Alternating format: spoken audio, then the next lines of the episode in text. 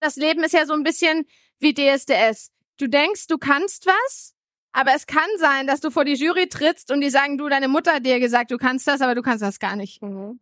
Und deswegen dir Leute suchen, die im besten Fall nicht mit dir verwandt sind, die dir einfach ein ehrliches Feedback geben zu dem, was du kannst.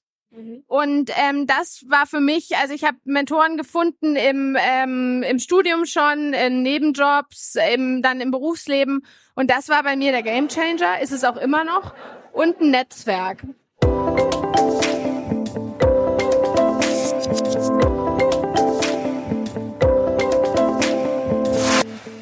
Herzlich willkommen beim Her Career Voice Podcast. Hier kommen Menschen zu Wort, die sich für eine vielfältige und gerechte Arbeitswelt einsetzen. Von der Her Career Expo Live und aus der Her Career Community. Miriam Trunk hatte ihre erste geschäftsführende Position im Alter von 27 Jahren inne. Heute hat sie gleich zwei Jobs bei RTL Deutschland. Chief Cross Media Officer und Chief Sustainability and Diversity Officer.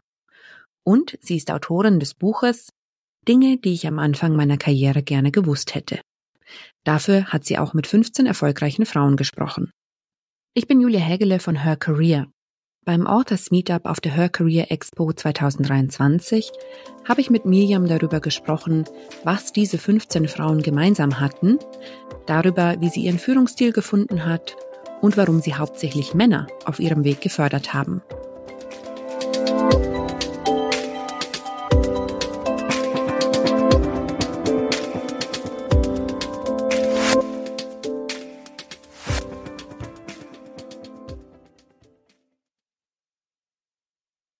Schön, dass du da bist. Ja, danke für die Einladung bevor wir über die Dinge sprechen, die du gerne am Anfang deiner Karriere gewusst hättest, äh, was bedeutet denn Karriere überhaupt für dich? Ja, ich habe Karriere ganz lange als so eine Art Leiter verstanden. Also wie so, man spielt sich immer ins nächste Level. Man ist irgendwie, man kriegt da einen schöneren Titel, man kriegt mehr Führungsverantwortung, man kriegt mehr Geld. Ähm, und irgendwann habe ich verstanden, dass Karriere eigentlich eher ein Labyrinth ist als eine Leiter, weil es ist eher so, man schaut, passt das zu mir, passt das zu mir oder vielleicht nicht. Ah, das war eine Sackgasse ich gehe raus, weil wie wir, äh, wie, was wir auch später noch sagen werden, ich habe ja auch meine Karriere ab und zu mal gewechselt, weil ich gemerkt habe, das ist es jetzt nicht. Und ich sage immer, wenn ich äh, jetzt Finanzchefin wäre, dann hätte ich zwar einen tollen Titel und viel Geld, aber ich wäre wahnsinnig unglücklich. Und deswegen glaube ich, ist Karriere eine Form von, dass du die Potenziale in dir trägst und die Leidenschaft in dir trägst, dass du das am bestmöglichsten anbringen kannst und damit dann was bewegen kannst. Und das ist dann Verantwortung und auch Führung. Mhm. Ähm, vielleicht fürs Publikum, äh, es gibt auch die Möglichkeit, Fragen zu stellen. Also ich komme später nochmal drauf zurück, aber vielleicht mhm. bildet sich die ein oder andere ja schon heraus. Wir, wir sind hier ganz transparent, wir kennen uns äh, vom Studierendenradio M945 in München, waren auch auf der Journalistenschule zusammen. Äh, Mirjam hat damals das Kulturressort geleitet im Radio und heute bist du in der ersten Führungsriege bei RTL Deutschland. Meine Frage hierzu, die Herausforderungen von Führung. Ja. Ist das gleich geblieben oder hat ähnlich. sich das verändert? Lustigerweise ähnlich. Also das Wichtigste bei Führung ist ja erstmal, du musst einen Plan haben. Also du musst irgendwie es schaffen, dass du, dass du alle Dinge mit einbeziehst und alle Perspektiven siehst und daraus eine Richtung vorgibst. Und das war damals natürlich, das war irgendwie freiwillig und dann man hat das so nebenbei gemacht. Da hattest du noch mehr das Thema, du musstest die Leute irgendwie überzeugen, dass das gut ist. Jetzt hast du ab und zu im Zweifel auch mal das Thema, dass du sagst, naja, es gibt Arbeitsverträge, es gibt irgendwie ein Commitment miteinander. Aber ich glaube, was Führung ist und deswegen sage ich auch ganz oft zu Leuten bei mir in den Teams, bist du dir sicher, dass du das willst? Du kümmerst dich ganz viel um andere Leute, du kümmerst dich ganz viel um andere Bedürfnisse und du machst viel weniger selber. Und das habe ich damals schon gemerkt. Ich habe gern Beiträge gemacht, ich habe gern moderiert und habe dann aber gemerkt, wenn du wenn du dann Ressortleitung bist, dann machst du nicht mehr Beiträge, dann bereitest du die Sitzungen vor, dann schaust du, wo läufst, dann bist du mal die Feuerwehr. Aber dass du sagst, du, ich mache hier einfach nur meine Texte und gut ist, das geht da nicht mehr. Mhm. Und das ist jetzt heute auch so. Verstehe. Ja. Du hast ja äh, verschiedene Posten. Äh, ich sag sie nochmal, äh, Chief Sustainability and Diversity Officer ja. und Chief Cross Media Officer. Wie kann man sich deine Arbeit denn vorstellen? Ich rede eigentlich den ganzen Tag. Das ist sozusagen die Arbeit. Deswegen ist auch im Homeoffice, also wir mussten umziehen, weil mein Mann das nicht ertragen hat, weil ich den ganzen Tag nur am Labern war. Ähm, also Sustainability ist natürlich die Frage, wie werden wir als Unternehmen nachhaltiger? Wie müssen wir unsere Produktionsabläufe umstellen? Bei RTL arbeiten wir viel mit Dienstleistern. Ähm, wo müssen wir, ähm, wo müssen wir vielleicht auch Kompensationsleistungen finden? Ähm, und wie werden wir diverser, sowohl als Arbeitgeber als auch im Programm? Also vielleicht haben einige, ich weiß nicht, wer RTL schaut oder oder unsere Magazine liest, auch Stern, Gruner, äh, Brigitte, äh, ähm, Gala, all das ist ja auch RTL und auch ähm, ganz viele Radiosender. Ähm, also da, da haben wir gesagt, wir haben auch einen Auftrag als Medienhaus. Und das kommt dann in meinen Cross-Media-Bereich zu sagen, wie können wir all diese Kanäle und Marken und Reichweiten auch nutzen, um, wir nennen das den Brainprint, also um was Positives beim Publikum zu hinterlassen. Zum Beispiel, wir hatten jetzt große Inklusionswoche im Sommer. Wir haben Monika Lierhaus wieder als Moderatorin geholt. Wir haben, wir holen Leute, die wir auf allen Kanälen ausbauen. Und das macht eigentlich Spaß als Journalistin. Du hast quasi ganz viele unterschiedliche Spielwiesen und natürlich auch ganz viel, was koordiniert werden muss. Wie war denn dein Weg äh, zur jetzigen Position? Wir sprechen oft darüber, dass es nicht genug Frauen in Spitzenpositionen gibt. Du bist in der Spitzenposition. Wie war dein Weg? War das schwierig? Welche Umwendungen hast du genommen?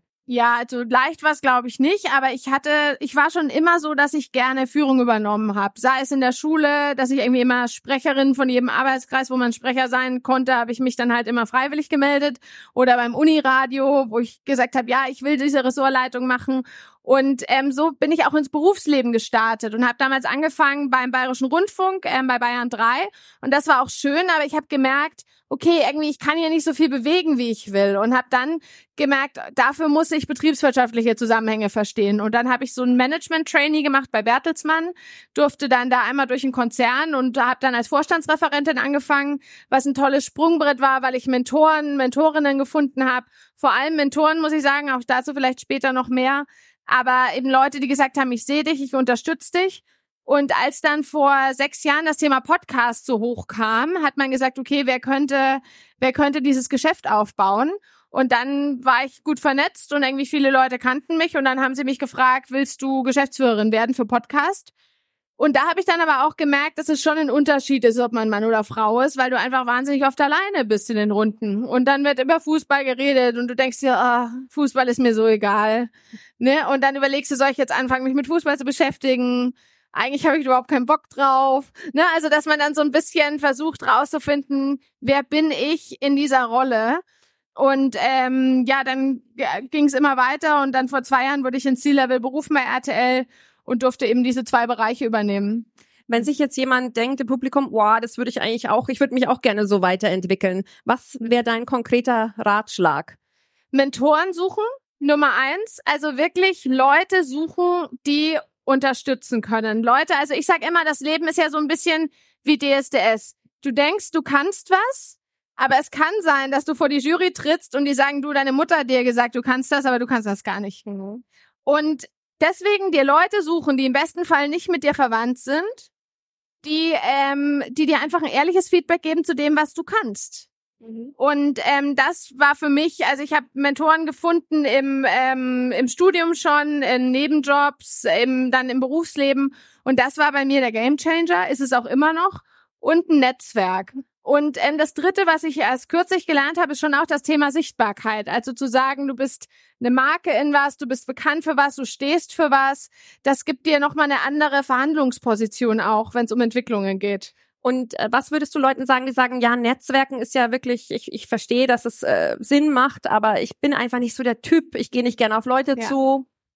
Ich glaube, dass das oft falsch verstanden wird. Also erstmal finde ich das Wort Netzwerken Horror. Ich finde, das suggeriert sowas, ekelhaftes für mich, so dieses, oh, geh mal Netzwerken. Nee, Netzwerken heißt nicht, dass du wahnsinnig extrovertiert sein musst. Wenn du drei Leute um dich rum hast, die sagen, ich finde dich gut und ich unterstütze dich, dann reicht das.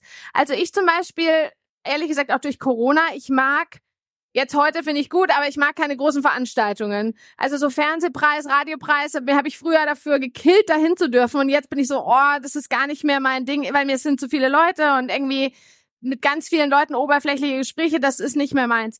Und ich bin jetzt eher so, ich habe lieber, lieber treffe ich mich mal zum Mittagessen oder zum Kaffee mit jemand und habe eine Stunde ein gutes Gespräch. Und ähm, wenn ich wenn ich merke, ich klicke mit einer mit einer Person nicht, dann ist das völlig fein. Dafür klicke ich mit jemand anderem. Und ich glaube, sich bewusst zu machen, ein Netzwerk muss nicht riesig sein. Es können paar wenige Leute sein. Aber wenn du eine ehrliche Verbindung hast und dir vertraust und die Person im Rat fragen kannst, dann reicht das auch schon. Mhm. Du hast es vorhin jetzt schon ein bisschen angerissen. Die Luft wird ein bisschen dünner, je weiter es nach oben geht. Du mhm. warst oft die einzige Frau in den großen äh, Runden.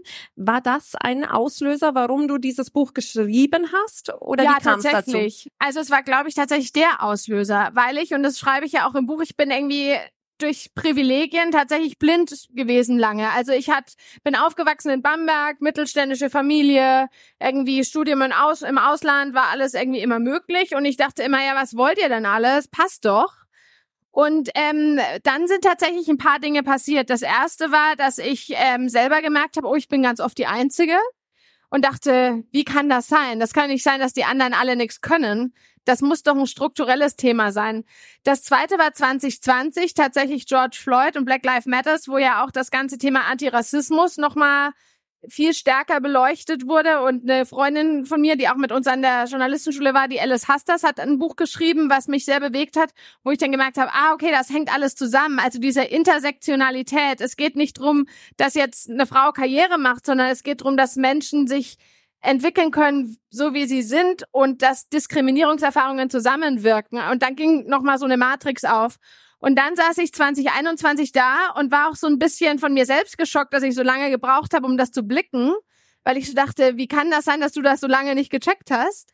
Und gleichzeitig eben dann diese Frage, okay, wie können wir also wir müssen darüber reden, wir müssen ins Gespräch kommen, wir müssen irgendwie miteinander Lösungen arbeiten. Und für das Buch habe ich ja auch 15 Frauen interviewt, eben auch um diese Intersektionalität reinzubringen, zu sagen, es soll jetzt nicht die Perspektive einer weißen Frau sein, die sagt, ach Mensch, äh, mich nervt, dass die Männer über Fußball reden, sondern zu sagen, wie, wie muss die Arbeitswelt sich verändern, damit alle Menschen sich frei entwickeln können, unabhängig von davon, wie sie ausschauen, sexuelle Orientierung ähm, und und alle die, alle Diversitätskriterien, die es gibt. Ich fand das ganz spannend, weil ich tatsächlich als als ich in die Arbeitswelt kam, so vor 10, 15 Jahren, war tatsächlich noch eine Generation Frauen am, am Hebel. Und ich will nicht sagen, dass, dass alle weg sind, aber wo du sehr, sehr stark das Phänomen der Internalized Oppression heißt das ja. Also, dass man sagt, wenn ich es nach oben geschafft habe, dann habe ich mich so mit dem System assimiliert, dass ich es eigentlich so verinnerlicht habe und den Mechanismus gegen meine eigene Gruppe anwende. Also das ist ja so der ganz spannende, ähm, ganz spannende Mechanismus. Und ich fand das interessant. Also ich habe weibliche CEOs erlebt, die strahlende Figuren waren. Und wenn du dir angeschaut hast, wie ist die Ebene drunter, die haben nur Männer befördert.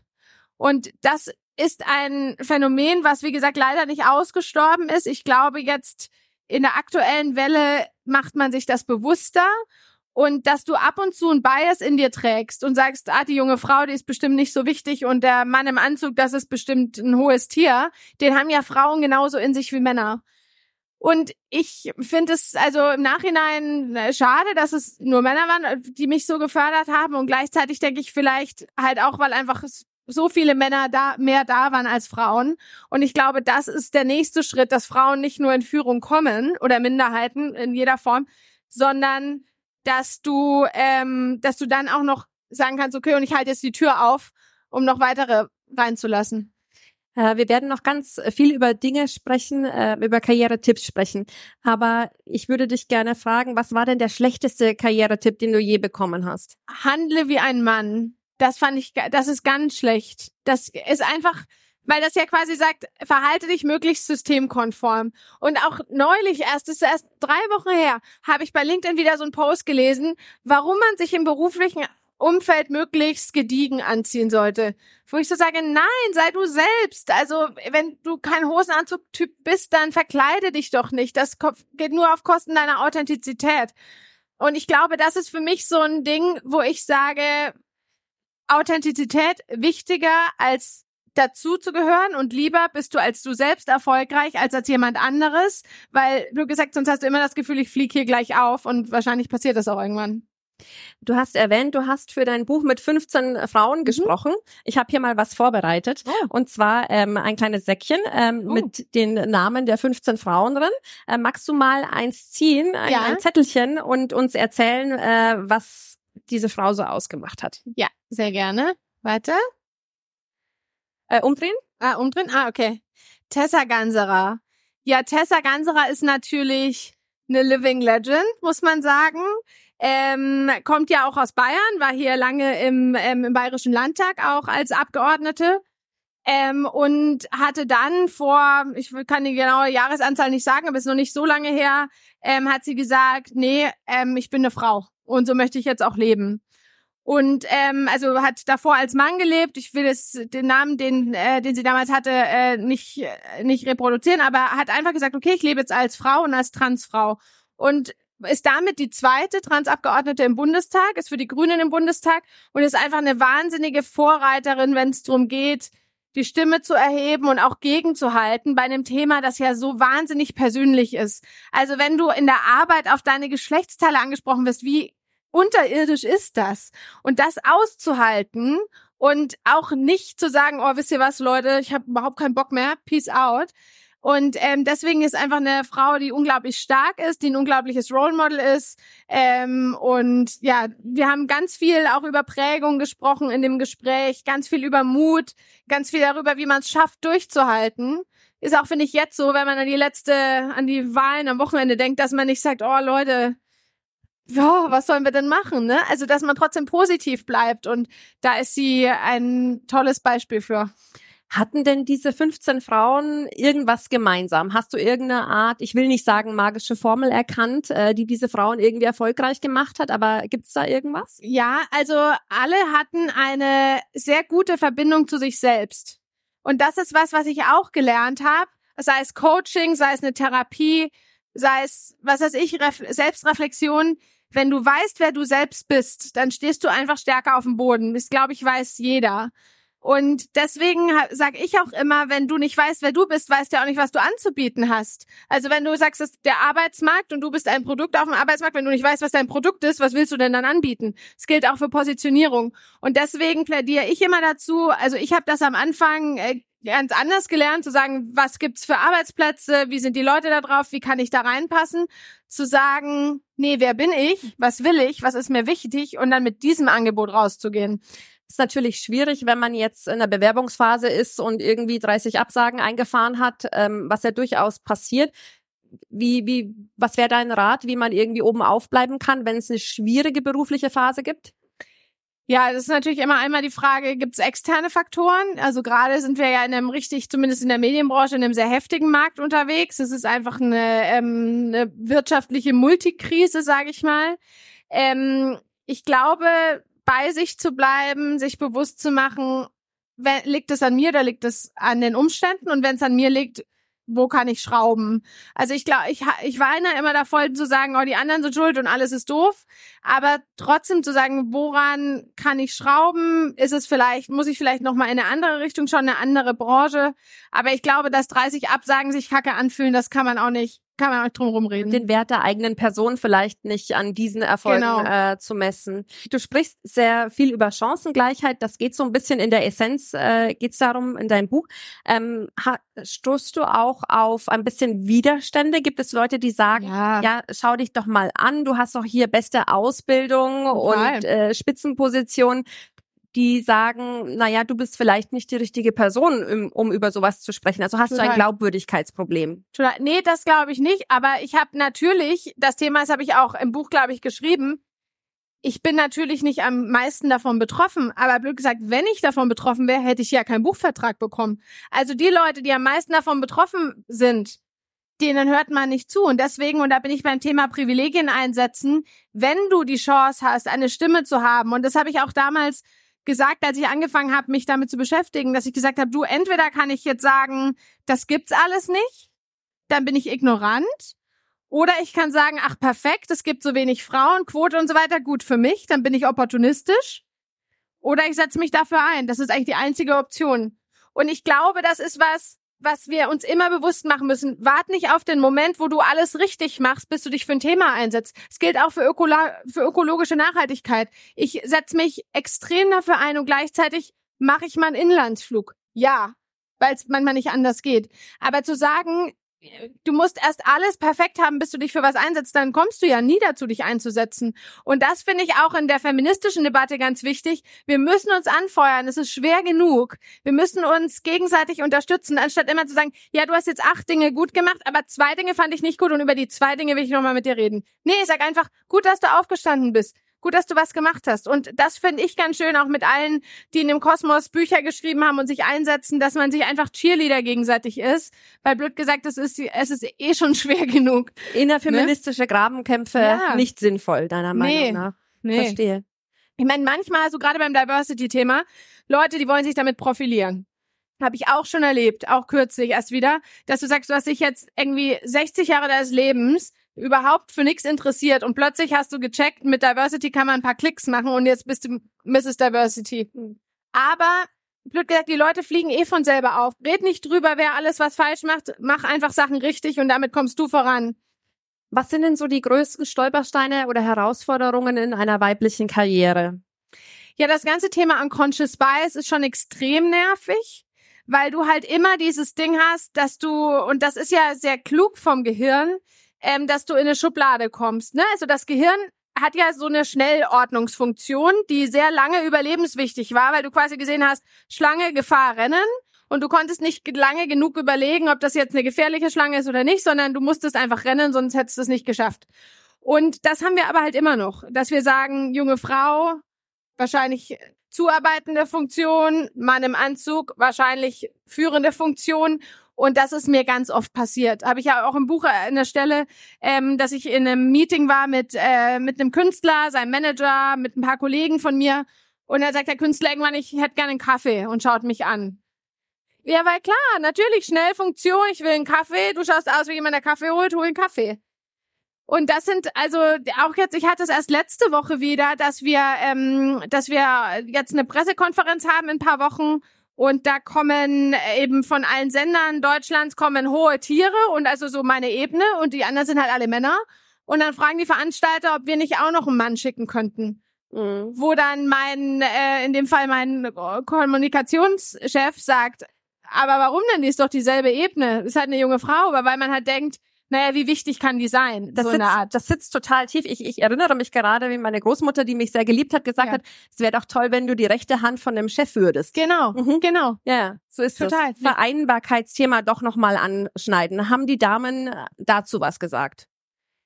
Ja, ich habe ja im Buch bewusst den Fokus ein bisschen davon weggezogen, weil es schon so viele Bücher zu dem Thema gibt. Und weil ich, was mich an dem Vereinbarkeitsthema ein bisschen nervt, ist, dass das immer das ultimative Argument ist. Du sagst, warum haben wir keine Frauen? Naja, die Frauen kriegen halt die Kinder. So, kann keiner was machen, ist die Biologie.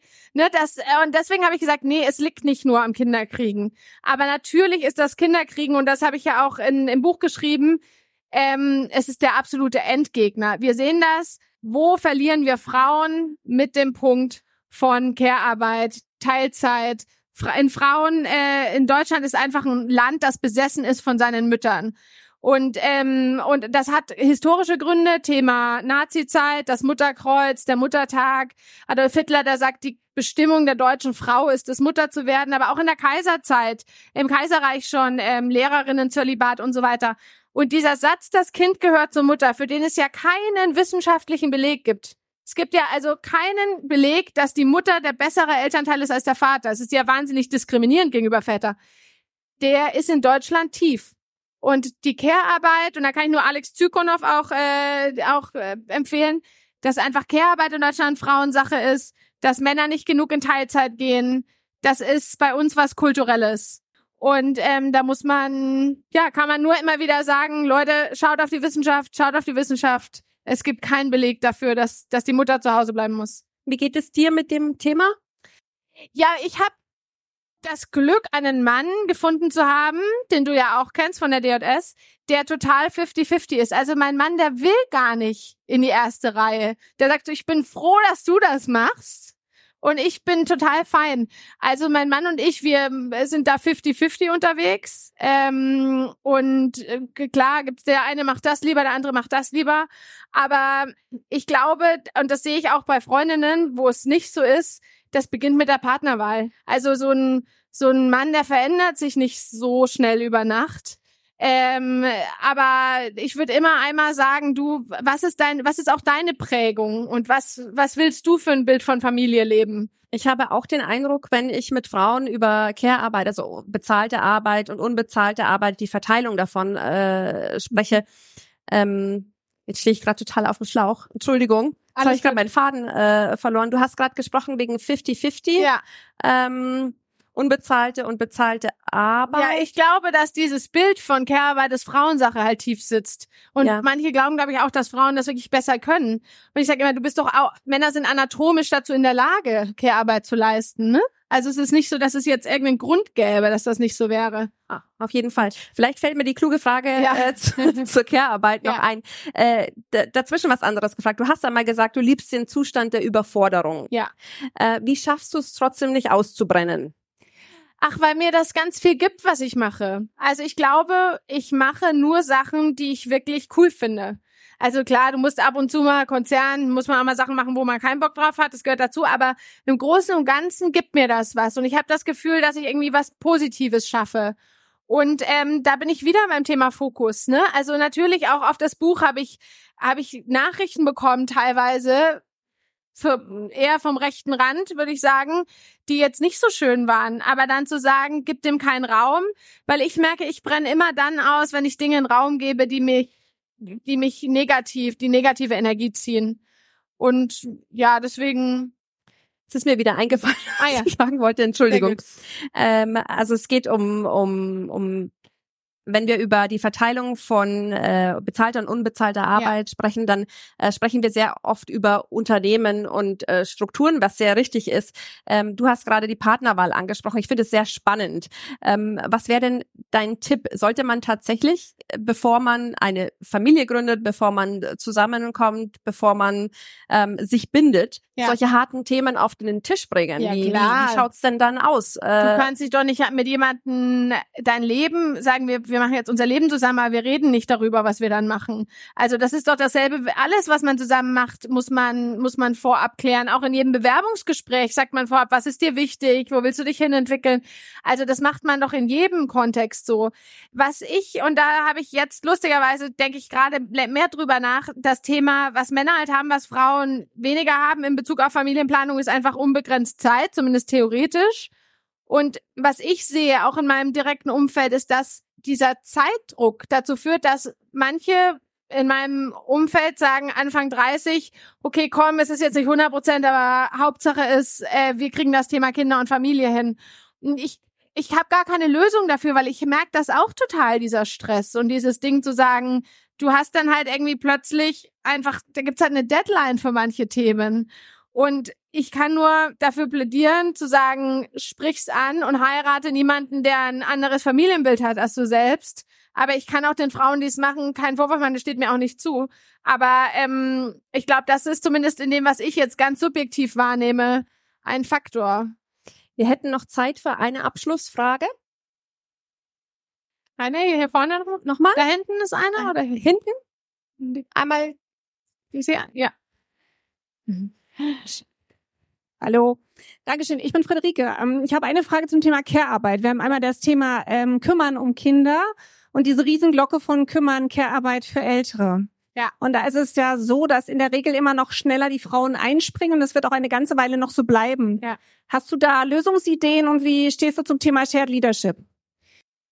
Also, das ist die Lösungsidee tatsächlich. Ähm, ich, es ist auch ganz spannend, weil wir ja, wir haben ja eine neue EU-Lohntransparenzrichtlinie, die ab 2026 greift, die wir aber jetzt schon als deutsche Unternehmen umsetzen müssen, weil die Leute können drei Jahre rückwirkend klagen. Und diese Lohntransparenzrichtlinie sieht vor, dass Unternehmen am Gender Pay Gap gemessen werden. Das heißt, die Quotendiskussion erledigt sich, denn um dein Gender Pay Gap zu reduzieren, musst du Frauen nach oben bringen und auch so bezahlen. Wie bringst du Frauen nach oben? Indem du das Thema Shared Leadership und auch Unterstützung bei Care-Arbeit sowohl für Kinder als auch das Thema Eltercare-Arbeit schaffst. Und ich glaube, es muss und wird durch diese Richtlinie zum größeren Teil Unternehmenssache werden, weil Unternehmen einfach was machen müssen. Gleichzeitig, dass der Staat nicht genug macht, glaube ich, dass ich will jetzt nicht in so einen Politikrand ein, äh, reinkommen. Aber ähm, ich glaube, es wird zunehmend Unternehmenssache, diese Vereinbarkeit zu ermöglichen, weil der Druck aus der Politik kommt und das ist was Positives. Also ich bin pro Shared Leadership und auch pro Führung in Teilzeit. Also ne, es muss, es geht nicht in allen Berufsfeldern, aber es muss möglich sein. Vielen herzlichen Dank. Schön. Danke dir. Wir hoffen, das Gespräch hat dir gefallen. Wenn du mehr über Her Career erfahren willst, besuche uns im Netz unter her-career.com und komm zur nächsten Her Career Expo nach München. Abonniere gerne unseren Newsletter mit spannenden Interviews, Veranstaltungstipps, Mentorinnen und vielem mehr unter her-career.com slash newsletter. Wir freuen uns, wenn du Teil unseres Netzwerks wirst.